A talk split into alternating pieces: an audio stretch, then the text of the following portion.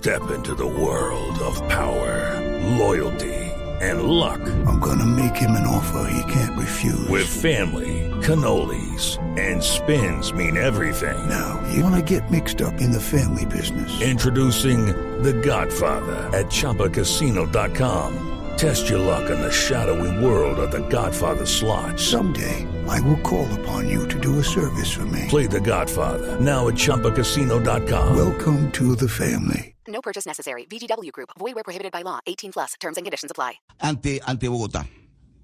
Pues precisamente sobre la seguridad y ya que pues empezamos el eh, cese al fuego con el ELN, el cese al fuego bilateral del que se viene hablando desde hace algún tiempo, está con nosotros Francisco Daza.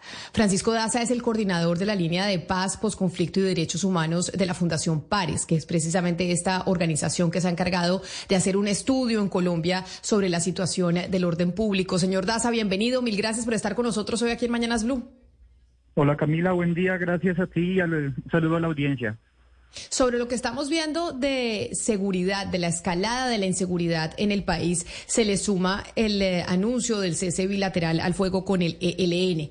Y para eso es importante entender al ELN, cómo funciona esa guerrilla. Si se va a cumplir ese cese al fuego, estamos eh, eh, a puertas de empezar ese cese al fuego y hay un secuestro de una sargento con sus hijos chiquitos y uno se pregunta, pero ¿qué es lo que está pensando esta guerrilla? ¿Por qué están actuando de esa manera? Y dijimos, pues tenemos que hablar con alguien que, que la entienda, doctor Daza. ¿Cómo funciona el ELN? En principio, pues, eh, enunciar que en el seguimiento que le hacemos a los grupos armados organizados en Colombia, encontramos que el ELN del año 2018 ha tenido un crecimiento en su presencia territorial en Colombia. Encontrábamos que para el año 2018 eh, estaba ubicado en 115 municipios y para este año ya se encuentra en 215 municipios. Eh, la zona de influencia del ELN a nivel nacional pues se ha centrado principalmente en departamentos como Arauca, el norte de Santander, Chocó, Nariño, parte del departamento del Cauca, eh, sur de Bolívar y parte del departamento de Antioquia.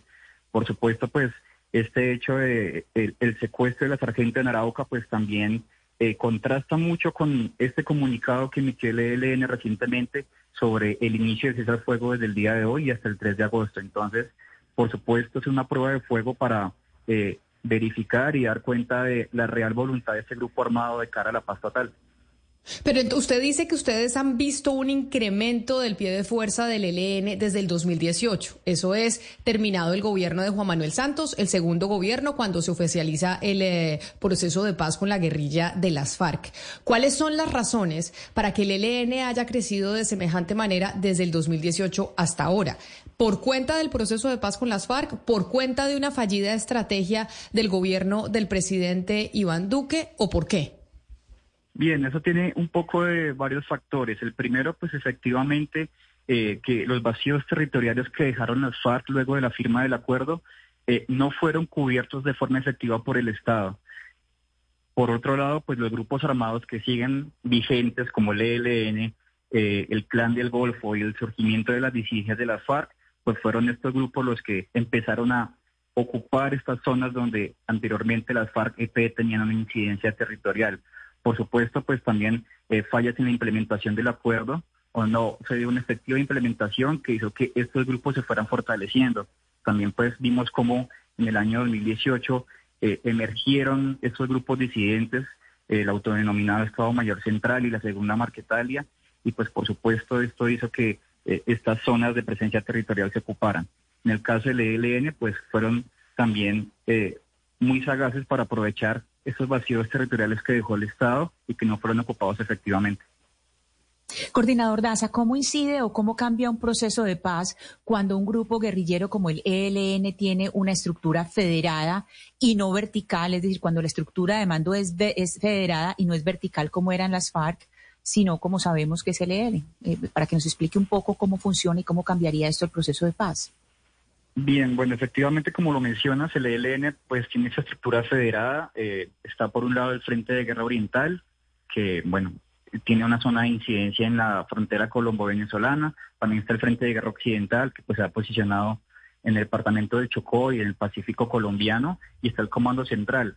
Creo que también, bueno, el que sea tan federado supone unos riesgos porque eh, los estos frentes pues trabajan de forma autónoma en los territorios donde tienen incidencia. Si bien eh, Antonio García ha anunciado que hay una cohesión del grupo armado, pues creo que también ese tipo de hechos que se han presentado, como el secuestro de la sargento, el anuncio del paro armado en la región del San Juan en Chocó, pues también ponen como en tela de juicio la real cohesión de esta estructura. Entonces, de cara a la paz total, es importante que también eh, se pueda visibilizar y evidenciar que esta estructura armada está realmente cohesionada y que también eh, se sumen esfuerzos para la paz, eh, dejando de hacer ese tipo de acciones armadas contra la población civil y la fuerza pública. Eh, señor Daza, yo quiero preguntarle un poco sobre qué tanto se sabe del ELN en comparación con otros grupos armados, específicamente, por ejemplo, las FARC en su momento. Se ha dicho mucho que al Estado colombiano encontrarse, enfrentarse o enfocarse tanto en las FARC se dejó a un lado la inteligencia sobre el ELN y que eso es lo que ha perjudicado hoy en día o en gran parte ha ayudado pues a que el Estado no tenga una buena estrategia en contra del ELN. ¿Usted ¿Qué sabe de eso y si esa situación ha cambiado en este momento? ¿Sabemos más sobre, por ejemplo, el liderazgo del ELN? ¿Sabemos específicamente quiénes son, dónde están, etcétera? ¿La inteligencia es mejor? Bueno, efectivamente ya hay un mayor conocimiento sobre esa estructura armada ilegal, pero que también ha sido eh, gracias también a que hay unas caras visibles de ese grupo armado. Eh, ya hay una mesa de negociación con unos representantes. Digamos que este grupo pues este grupo es el del que más tiene conocimiento actualmente.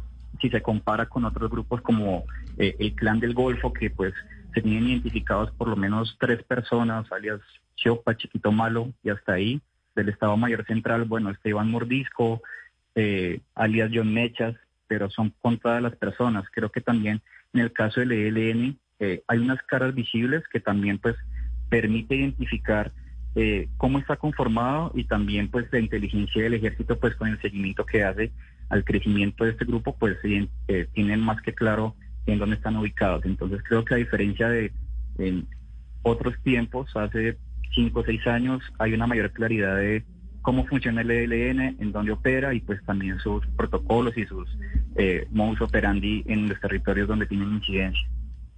Señor Daza, pero ese ELN es hoy una guerrilla marxista, tiene aún un, un eh, componente ideológico o su base, no le hablo de Pablo Beltrán y de Antonio García, sino de las bases, eh, ¿saben algo sobre el origen ideológico de esa guerrilla? ¿Tiene un propósito ideológico?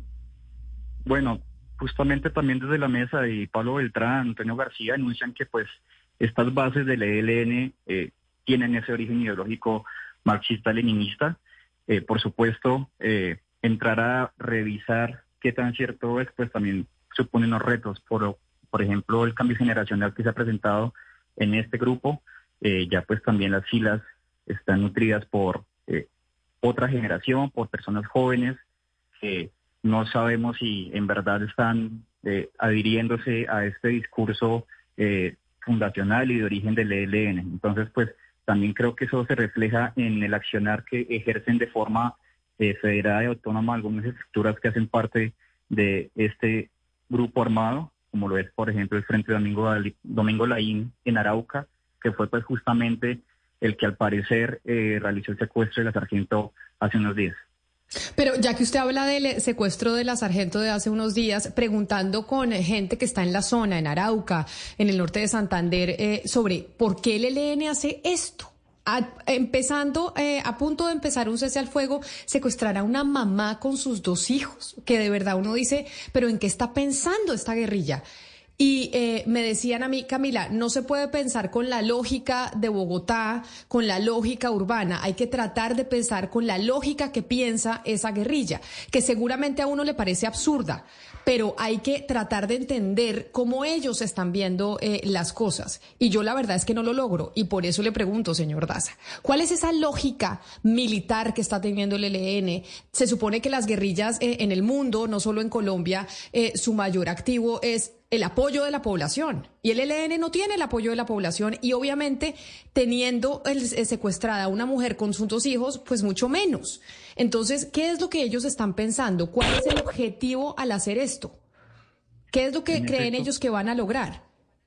En efecto, pues este hecho eh, es desconcertante. También eh, pues hay que señalar que esta semana, en el marco del anuncio de cesar fuego que hace el ELN, eh, también se dio el aniversario número 59 de ese grupo armado. Entonces, pues también eh, el ELN suele hacer este tipo de acciones armadas cuando están de aniversario. Vimos también que en otras zonas del país se presentaron unos tipos de hechos en simultáneo, se instalaron unos cilindros bomba en Cúcuta, de hecho en el departamento de Boyacá, en el centro del departamento de Boyacá se instalaron unas banderas alusivas al ELN, se anuncia el paro armado en el departamento del Chocó, eh, se mantiene ahorita una disputa armada entre el ELN y la segunda Marquetal y Nariño, eh, en, el, en el departamento del Cauca entre el ELN y el Estado Mayor Central. Entonces, pues también eh, se da en el marco de este aniversario. Claro, pero eso, eso sería para mostrar fuerza, que uno entiende. Pero acá lo que estamos es frente a un acto completamente humano y un crimen de guerra. O sea, secuestrar a una mamá con sus dos, niños, sus dos niños y un niño además con una condición de autismo, ahí no se está mostrando ningún tipo de fuerza, sino simplemente buscar el desprestigio absoluto frente a la sociedad. Y uno dice, el principal objetivo de las guerrillas y lo que las legitima frente a cualquier Estado es que haya un apoyo de parte de la sociedad civil. Y este tipo de acciones lo único que hacen es todo lo contrario. Entonces ahí es donde yo digo, ¿en qué lógica entendemos lo que está pensando esta gente?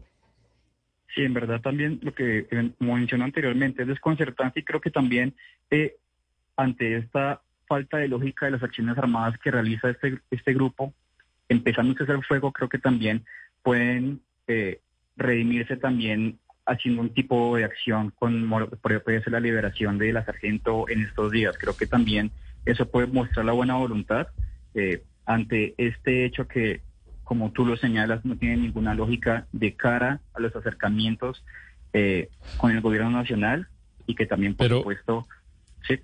Sí, coordinador Daza, es que yo creo que la, pregunta del millón y la que se hacen todos los colombianos en este momento es si el LN quiere o no quiere. Es difícil de saberlo, pero quiero que nos dé respuestas de qué indicios podemos tener, porque en la historia del país ha habido muchos intentos de acuerdos de paz, unos fallidos y otros no, pero también los fallidos son porque la otra parte no quería. Caso que todos más tenemos en la mente, 1999 con Andrés Pastrana, las FARC solo se querían fortalecer y usaron a Pastrana para eso. ¿Cómo hacemos para saber que hoy en día el ELN sí quiere y no está usando a Petro para otro tipo de estrategias? Bueno, creo que esto también se ve reflejado en los avances que han tenido eh, los ciclos de conversación con este grupo armado en La Habana, en Venezuela, eh, por, supuesto, por ejemplo, podemos identificar que esta es la primera vez que se habla de un cesar fuego con este grupo armado. Creo que en anteriores versiones de una negociación con este grupo no se había hablado de un cesar fuego eh, bilateral. Eh, era una propuesta que estaba en el aire, pero que ya al parecer se está aterrizando. Por supuesto, pues va a, va a estar acompañada de todo el trabajo que va a realizar el mecanismo de monitoreo y verificación y también, por supuesto, eh, otra de las conclusiones que sale de estos ciclos es la importancia de la participación de la sociedad civil eh, de cara a estos diálogos con el grupo armado. Entonces creo que a diferencia de otras versiones o de intentos de acercamiento con este grupo, hay unos avances en materia de compromisos que, bueno, esperemos que efectivamente se puedan cumplir por esta estructura armada. Pero, pero mire, profesor Daza, eh, mirando el comportamiento del ELN,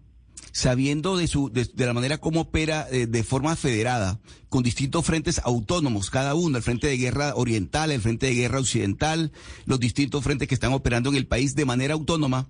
Le pregunto, profesor Daza, si tiene sentido que el gobierno colombiano insista en aplicar el mismo modelo que se aplicó en los otros, en las otras, en otras negociaciones con otros grupos guerrilleros que se comportaban de manera distinta.